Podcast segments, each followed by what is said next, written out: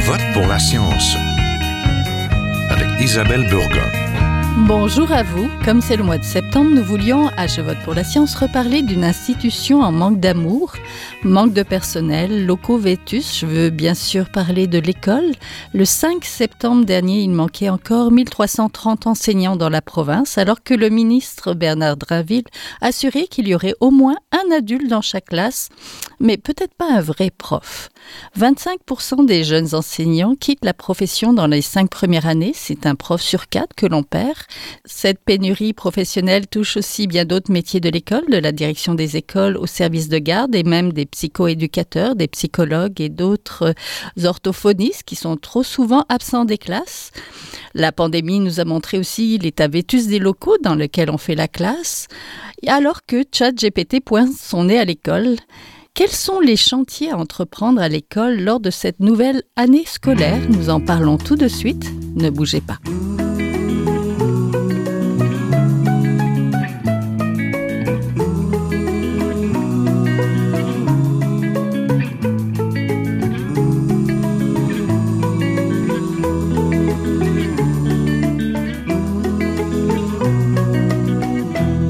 Je vote pour la science, nous retournons aujourd'hui sur les bancs de l'école pour parler des problèmes à résoudre, à commencer par le manque d'enseignants, mais aussi des changements que vivent les établissements au Québec, par exemple l'usage de chat GPT qui enthousiasme les élèves, mais souvent moins les profs. Et tout cela en misant sur les solutions. Donc c'est un beau programme pour aujourd'hui. Pour en parler, je suis en compagnie de Simon Landry, qui est enseignant de la région de métropolitaine, qui est en secondaire. Donc, bonjour. Je suis aussi en compagnie de David Boll, qui est directeur général du Collège Charles Lemoine et président de la Fédération des établissements d'enseignement privé. Vous êtes l'auteur de Laisser réflexion d'un directeur d'école pour injecter une dose de persévérance scolaire au Québec. Ça, c'est publication aux éditions Château d'encre. C'est exact. Bonjour. Donc, euh, et je suis aussi en compagnie d'Égide Royer, psychologue spécialisé en éducation et professeur associé à la Faculté des sciences de l'éducation de l'Université Laval et habitué de l'émission. Bonjour. Bonjour. Donc, bienvenue à tous les trois. Il manquait encore plus de 1300 enseignants dans les classes québécoises début septembre, même si le ministre Bernard Drinville assurait qu'il y aurait un adulte dans toutes les classes. Donc, il y a aussi des problèmes de décrochage, de locaux vétus. On dirait bien que nos écoles manquent un petit peu d'amour. Nous allons explorer donc quelques solutions, à commencer par le manque d'enseignants. Donc, comment s'assurer qu'il y ait un prof dans chaque classe intéressé à rester? Peut-être, Monsieur Landry, vous qui êtes dans les classes euh, oui, ben en fait, les, solutions pour ça, euh, il y a des solutions à court terme qu'on peut faire. On parle justement du brevet, là, euh, de, le, cours accéléré de 30 crédits pour aller chercher un brevet. Je vois ça comme des solutions un peu à court terme. Mais mm-hmm. reste que c'est un enjeu social, c'est quelque chose qui perdure depuis deux décennies. Mm-hmm. C'est pas quelque chose qu'on va régler dans trois, quatre ans. Il faut le voir comme un projet de société de, de revaloriser l'école, revaloriser le métier d'enseignant. Et, et, ça, ça passe par un plan de match à long terme. Euh, et, et c'est pas des petites solutions à la pièce qui vont régler ça. Ça prend vraiment une discussion en tant que société pour voir comment on peut revaloriser tout ça. Parce qu'il y a des gens qui embarquent dans, le réseau d'éducation, mais ils débarquent presque aussi vite. Mm-hmm. Et l'enjeu, il est là. On est, on est capable d'en recruter, mais on n'est pas capable de les retenir. Donc, il faut creuser la question pourquoi on n'est pas capable de les retenir et qu'est-ce qu'on peut faire pour revaloriser le système scolaire tel qu'on le connaît. Monsieur Boll, de votre côté, arrivez-vous à les retenir? Oui, ben, dans la grande dans la grande euh, majorité, oui. Mais je suis tout à fait d'accord que, premièrement, il faut avoir des solutions à court terme. On n'a pas le choix. Ça prend des enseignantes et enseignants dans les classes. Euh, on le vit comme direction d'école. C'est important que les enfants, si on veut les amener vers la réussite, qu'il y ait un enseignant dans la classe. Mm. Mais effectivement, il faut revaloriser la profession. C'est pas un problème qu'on va régler à court terme. On vit des conséquences d'action, de, de, de, de, manque de valorisation de la profession qui dure depuis des décennies. Il faut dire qu'il y a une pénurie d'enseignantes et d'enseignants un peu partout en Occident. Il y a aussi un facteur démographique qu'on vit au Québec tout particulièrement, mais on aurait pu le voir venir définitivement. Puis il faut aussi rappeler, je pense, oui, il faut, valoriser la profession, il faut ajouter de l'aide en classe, il faut faire en sorte que ce soit une profession qui soit, qui soit valorisante dès que les enseignantes et enseignants rentrent. Puis ça, ça inclut plusieurs mesures comme rendre le, milieu des enseignants qui sont en début de carrière le plus positif possible. Mais il faut aussi rappeler que c'est une profession magnifique. Puis faut, parfois, j'entends certains discours qui peuvent venir de différentes sources qui, qui, peignent un portrait très, très négatif. Mais moi, je parle à des enseignantes enseignants, puis 90% d'entre eux adorent leur profession. On est avec des jeunes à tous les jours, on les amène vers la réussite, c'est stimulant. Donc, il faut le rappeler que c'est une belle profession aussi si on veut encourager les jeunes à y adhérer. Oui, c'est sûr. C'est plus les conditions de travail pour l'exercer cette passion-là qui est peut-être problème. Professeur Royer, comment augmenter le nombre d'enseignants dans les classes québécoises? peut-être aussi la qualité de leur formation pour peut-être mieux gérer les classes et les classes à problème. Parce qu'on parle souvent des mauvais côtés, c'est vrai. Là? Oui, c'est sûr que écoutez, c'est toujours l'image. Un avion qui atterrit, c'est pas une nouvelle. Un avion qui s'écrase, là, c'est là, c'est une nouvelle. Je vais faire du kilométrage là sur les commentaires de mes deux collègues la majorité, écoutez, la majorité des enseignants font un métier qu'ils aiment, qui est difficile, qui est complexe, mais qu'ils aiment. Il va falloir qu'au niveau même, au niveau, au niveau de l'image publique comme telle de la profession, il va falloir qu'on continue à souligner davantage là, les aspects positifs de, cette, de, ce métier-là. L'autre élément, c'est que ça va prendre un plan euh, pas uniquement à court terme, évidemment, mais un genre de plan de cinq ans au moins. Et c'est un peu comme faire du, du dépistage, du repêchage, comme, pour le Canadien de Montréal. C'est d'aller voir des jeunes de quatrième et de cinquième secondaire qui ont des, mots, des bons dossiers scolaires, en leur soulignant, en leur disant, ils vont intéresser de devenir enseignants.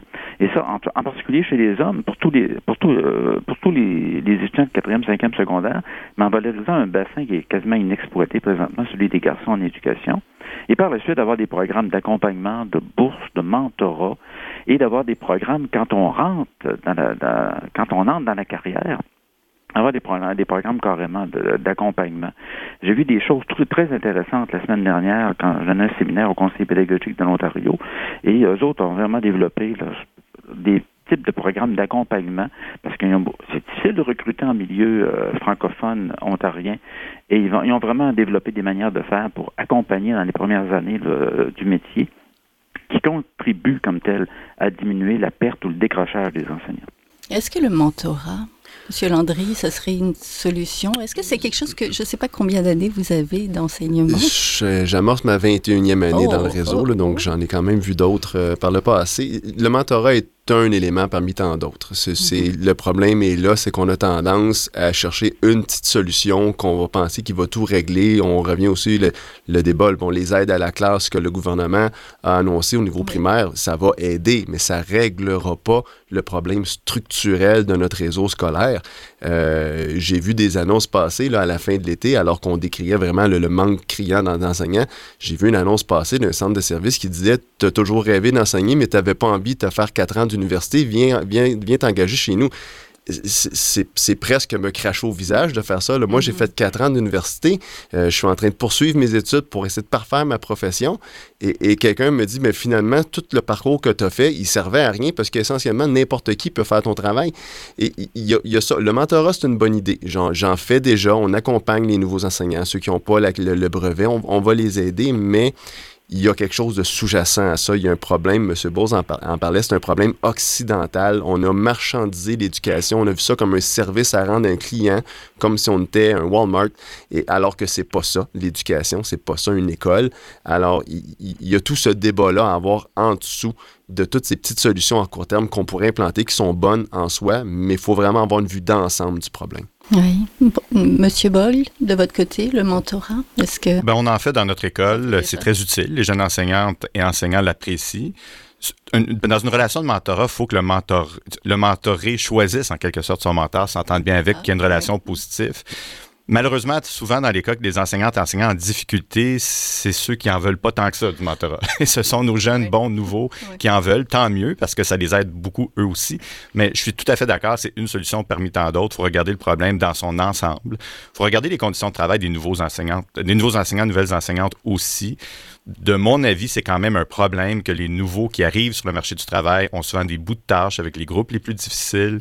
Il y a quelque chose à voir au niveau de, du choix de tâches et de la façon dont on attribue les tâches. Puis là, il y a toute la question de l'ancienneté là-dedans. Je sais que c'est pas simple, puis je sais que les enseignants qui ont beaucoup d'expérience méritent aussi à un moment donné de pouvoir faire des choix mais on doit faire en sorte que les jeunes qui entrent dans le marché du travail en enseignement puissent être dans les meilleures conditions possibles. Oui, pour les garder finalement.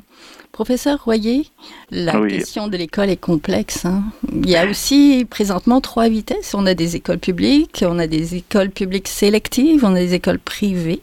Donc, euh, comment justement gérer cette complexité il y a un problème structurel là, qu'il faut qu'il faut vraiment préciser. Écoutez, il y a vraiment une iniquité dans les tâches ou dans la profession enseignante présentement. Si vous enseignez en première secondaire dans une école ordinaire, ordinaire, euh, où il n'y a pas de projet particulier, là, à des jeunes qui ne sont pas nécessairement là, en école internationale publique, etc., bon, vous risquez d'avoir 30, 35, 40, 45% de vos jeunes qui sont en retard d'apprentissage. Dois-je vous rappeler qu'à l'école publique présentement, euh, le pourcentage de jeunes ayant un plan d'intervention ou identifié en adaptation scolaire, c'est 1 sur 3, c'est 33% donc, si vous enseignez, je sais pas moi, à l'école publique internationale sélective, et vous enseignez dans une école publique publique là, euh, euh, qui où les jeunes comme tels, souvent les plus forts, ont pris d'autres types d'options, fréquentent d'autres types d'écoles, on se retrouve dans des situations où c'est extrêmement difficile d'enseigner. Vous avez baissé vos attentes souvent, et on se retrouve dans un contexte où vous risquez l'épuisement professionnel beaucoup plus rapidement. Il y a vraiment une inéquité des tâches.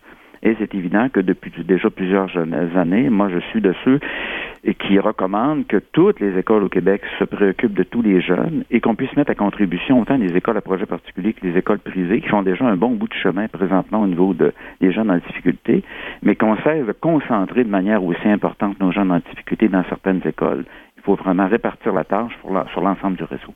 Oui, quand on regarde les médias, on a l'impression que tous les jeunes sont finalement à problème et que toutes les classes sont à problème aussi.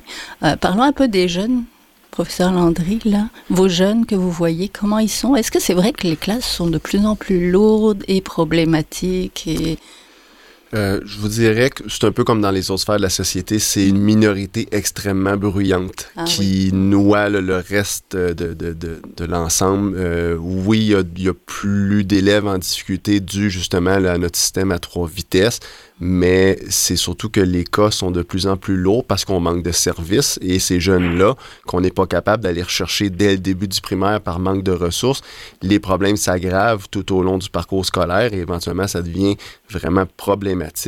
Euh, mais comme dans toutes les autres sphères de la société, la majorité de mes élèves sont extraordinaires, travaillent bien, veulent réussir, ont une belle attitude, mais j'en ai peut-être un ou deux par groupe qui vont gâcher par moment l'ambiance de mon cours et, c'est ces deux-là. Et, la seule ressource que j'ai, c'est de les retirer de mon cours pour que les autres puissent travailler. C'est pas ce que je souhaite. J'aimerais ça leur donner des services, les aider, mais on n'a pas ces ressources-là.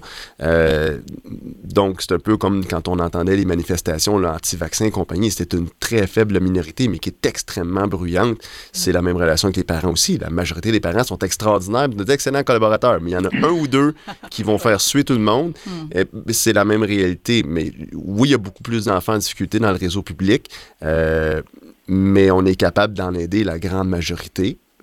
Le problème, c'est la petite minorité qu'on échappe. Oui.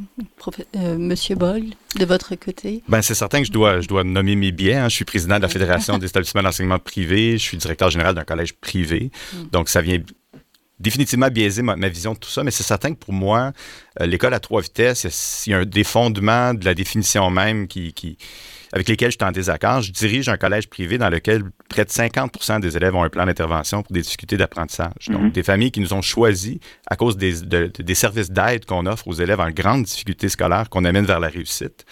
Puis, tous les élèves de mon école ont un projet particulier. Ils le choisissent en secondaire 1, que ce soit un élève qui a 90 de moyenne ou 55 euh, ou 60, mhm.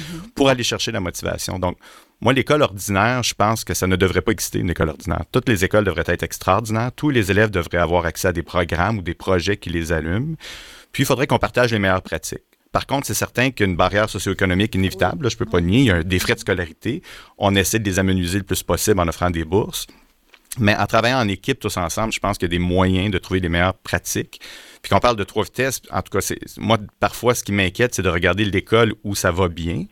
Euh, puis il y a des écoles euh, publiques et privées où ça va très, très bien. Puis on offre des projets particuliers à des élèves qui sont en difficulté. Puis de dire non, on aimerait que ce, ça soit tout ordinaire, tout pareil partout. Donc, euh, faut, en tout cas, de mon point de vue, il faut faire attention à la définition même de l'école à trois vitesses, puis regarder plutôt comment on peut travailler ensemble pour trouver des solutions. Oui, je suis sûre que le professeur euh, Royer va réagir à ça, parce que... Non, moi, moi j'en suis que tout, hein, comme je soulignais, que toutes les écoles contribuent à la réussite de tous les jeunes. Et dans ce cadre-là, il y a déjà un appui, un, apport important du privé, que moi, que je consoliderais même en ouvrant. Vous savez, on a, des, on a 11 ou 12 écoles privées subventionnées à 100% au Québec, qui sont des écoles spécialisées qui contribuent à faire œuvre d'éducation avec des jeunes qui ont les besoins les plus importants. Et ça, ça a besoin d'être souligné. Je pense à Vanguard, il y a d'autres écoles. Mais l'élément, c'est que présentement, écoutez, je me dois, parce que moi, je, gère le dossier de même au niveau de l'ensemble du Québec et même, je vais travailler avec d'autres provinces. On a 75 000 jeunes chaque année qui sortent de l'école. La majorité sortent avec un des diplômes du secondaire, mais j'en ai 10 000 chaque année qui sortent avec rien. Ni qualification, ni diplomation. C'est essentiellement des jeunes qui décrochent ou des jeunes qui déménagent, pour l'instant, c'est le décrochage. Et ça, c'est extrêmement préoccupant. C'est le genre d'indicateur qui devient très problématique quand on se compare avec d'autres provinces. L'autre élément, c'est que le printemps passé, j'avais 2500 jeunes dits handicapés ou en difficulté, qui étaient en bris de service. On les a retournés à la maison, essentiellement au primaire, parce que les comportements qui manifestaient étaient tels qu'on ne pouvait pas les maintenir en milieu scolaire. Ça, c'est le genre de réalité qui, est importante et qui contribue à expliquer aussi qu'on a des écarts de diplomation par rapport aux écoles privées, aux écoles privées à projet, euh, publiques à projet particulier, et aux écoles ordinaires. Et la possibilité d'accéder au cégep est très différente selon le type d'école qu'on fréquente.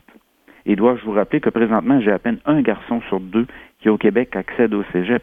Donc, dans ce cadre-là, c'est des indicateurs de système sur lesquels on doit justement, j'appuie mes deux collègues, aller vers les pratiques probantes. C'est quoi les histoires à succès? C'est quoi les milieux où on est capable d'individualiser et d'aller selon les besoins des jeunes, mais d'améliorer au niveau d'améliorer notre réussite éducative et scolaire, parce que c'est vraiment un chantier qui est important les besoins sont évidents. Là.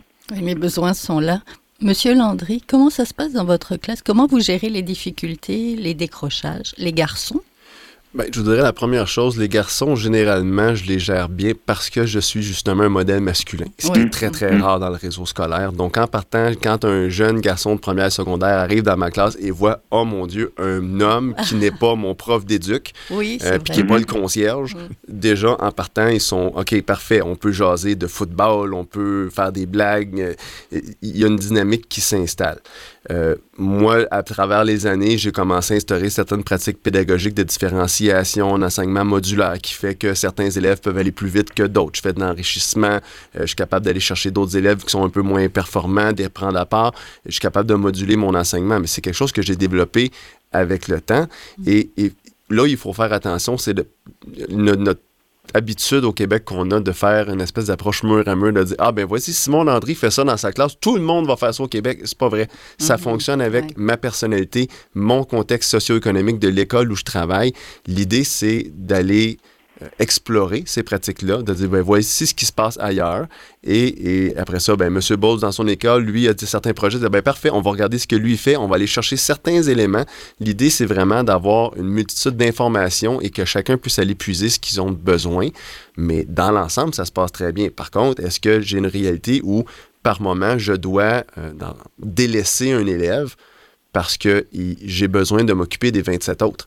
Par moment, j'ai pas le choix de sortir un élève que j'aimerais bien pouvoir accompagner, aider, mais j'ai pas le choix. J'en ai 27 mm. autres qui ne peuvent plus fonctionner quand lui, il est là ou quand elle, elle est là. Et, c'est là le problème, c'est qu'une fois que je l'ai sorti, cet élève-là est essentiellement abandonné dans le système. Et là, j'aime pas cette approche-là, j'aime pas cette pratique-là, mais j'ai pas le choix parce que je peux pas abandonner 27 élèves pour un non plus. Il faut que je pense à la majorité aussi qui est fonctionnelle.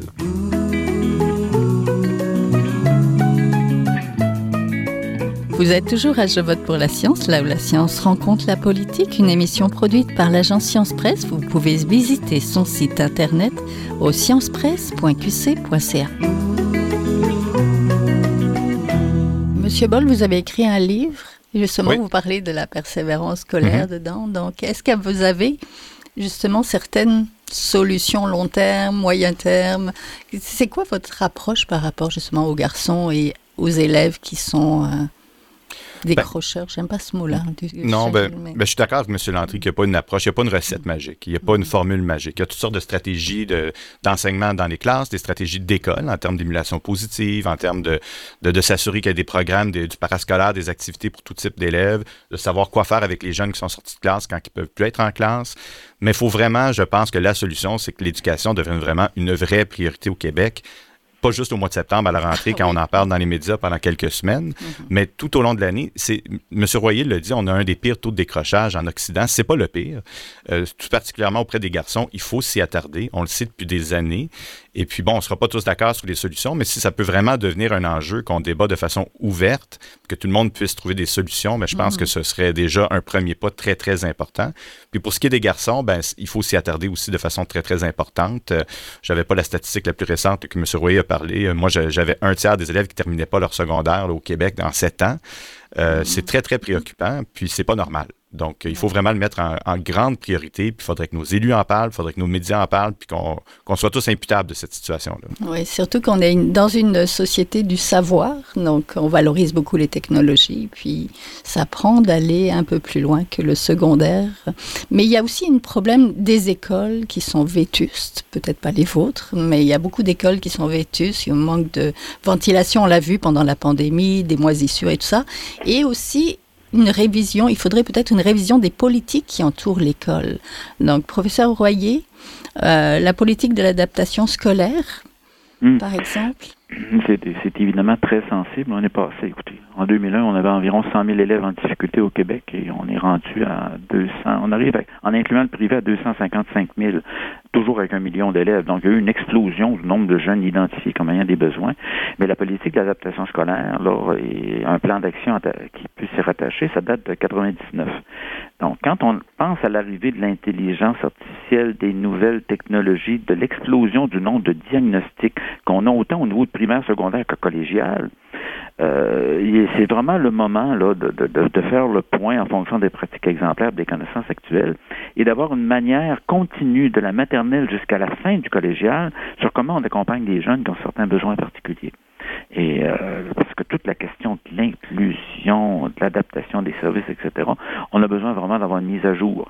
Euh, moi, j'ai, par force des choses, beaucoup de monde me téléphone, entre autres les quatre, les quatre ou les cinq derniers ministres, et on n'a pas présentement cette volonté-là, là, actuellement, là, euh, de revoir la politique d'adaptation scolaire. Alors que c'est des, comme les deux yeux dans le visage, là, il, il faut absolument en venir à apporter certaines modifications. Et inclure probablement, et ça c'est un dossier très chaud que je vois présentement sur lequel euh, je travaille autant au collégial qu'au primaire qu'au secondaire, c'est la question de la santé mentale. Euh, autant on se préoccupe des garçons par rapport aux difficultés d'adaptation et d'apprentissage, même problème de comportement à l'école, autant la question de l'anxiété, de la dépression et tout ce qui est véhiculé par les réseaux sociaux au niveau des images, euh, des images du corps et de la beauté, etc., particulièrement chez les filles de 12, 13, 14 ans, ça, ça a un impact réel.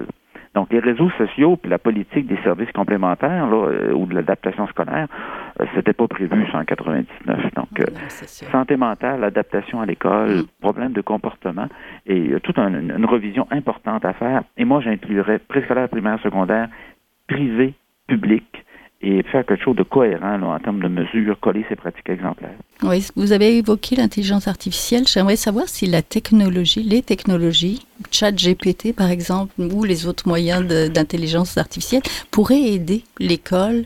Parce que pour l'instant, on voit ça plutôt comme une menace de la part euh, des profs souvent et des parents, et au point qu'on veut enlever les téléphones souvent des, des classes. Est-ce que, professeur Landry, est-ce que vous enlevez les, les téléphones? Ben, normalement, ils sont interdits dans la classe, là, mais je vous dirais que tout enjeu technologique technologique passe par les mêmes étapes. On a, on a vécu la même chose avec les téléphones intelligents quand ils ont commencé. On a vécu la même chose avec la calculatrice quand ça a commencé à apparaître dans les classes. Mm-hmm. On a toujours peur du progrès technologique. Moi, je suis d'avis qu'il faut euh, encadrer, mais accepter cette nouvelle évolution technologique-là et apprendre à l'utiliser et à l'exploiter à son plein potentiel.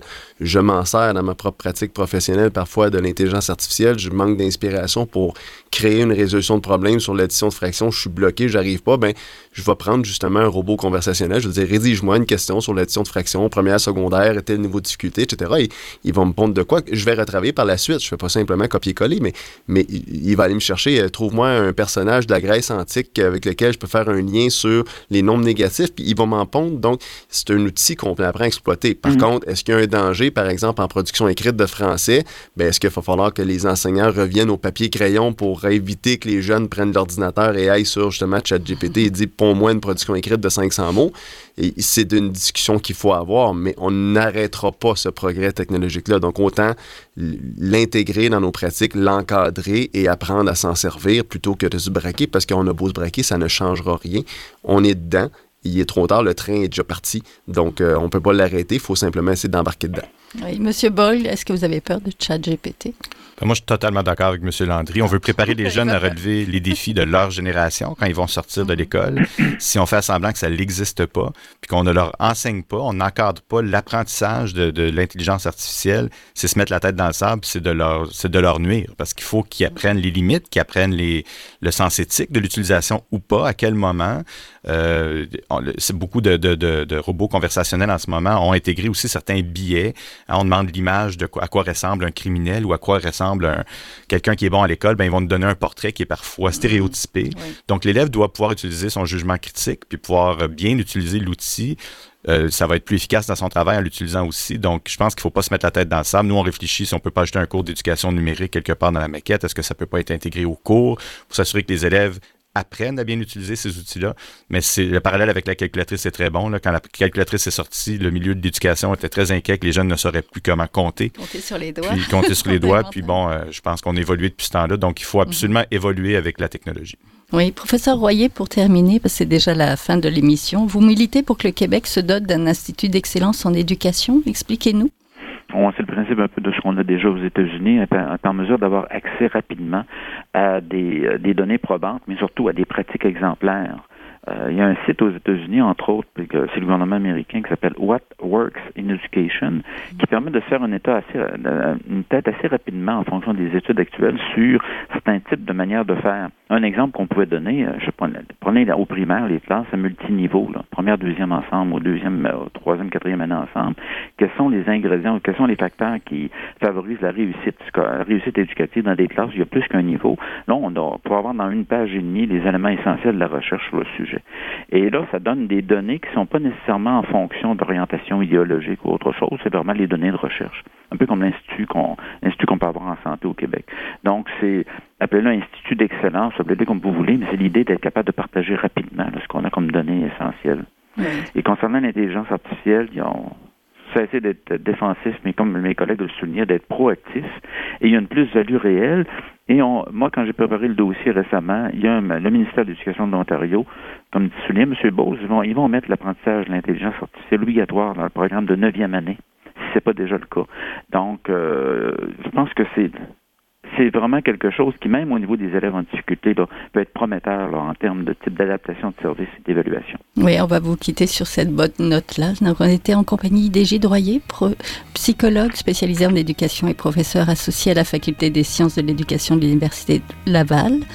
On était aussi en compagnie de David Boyle, directeur général du Collège Charles Lemoine, et de Simon Landry, enseignant de la région métropolitaine en secondaire. Merci beaucoup à tous les trois. Merci à vous. merci. Voilà, c'est tout pour cette semaine. À la régie Daniel Fortin, à la recherche cette semaine Fanny Robertcher, à la réalisation au micro Isabelle Burguin.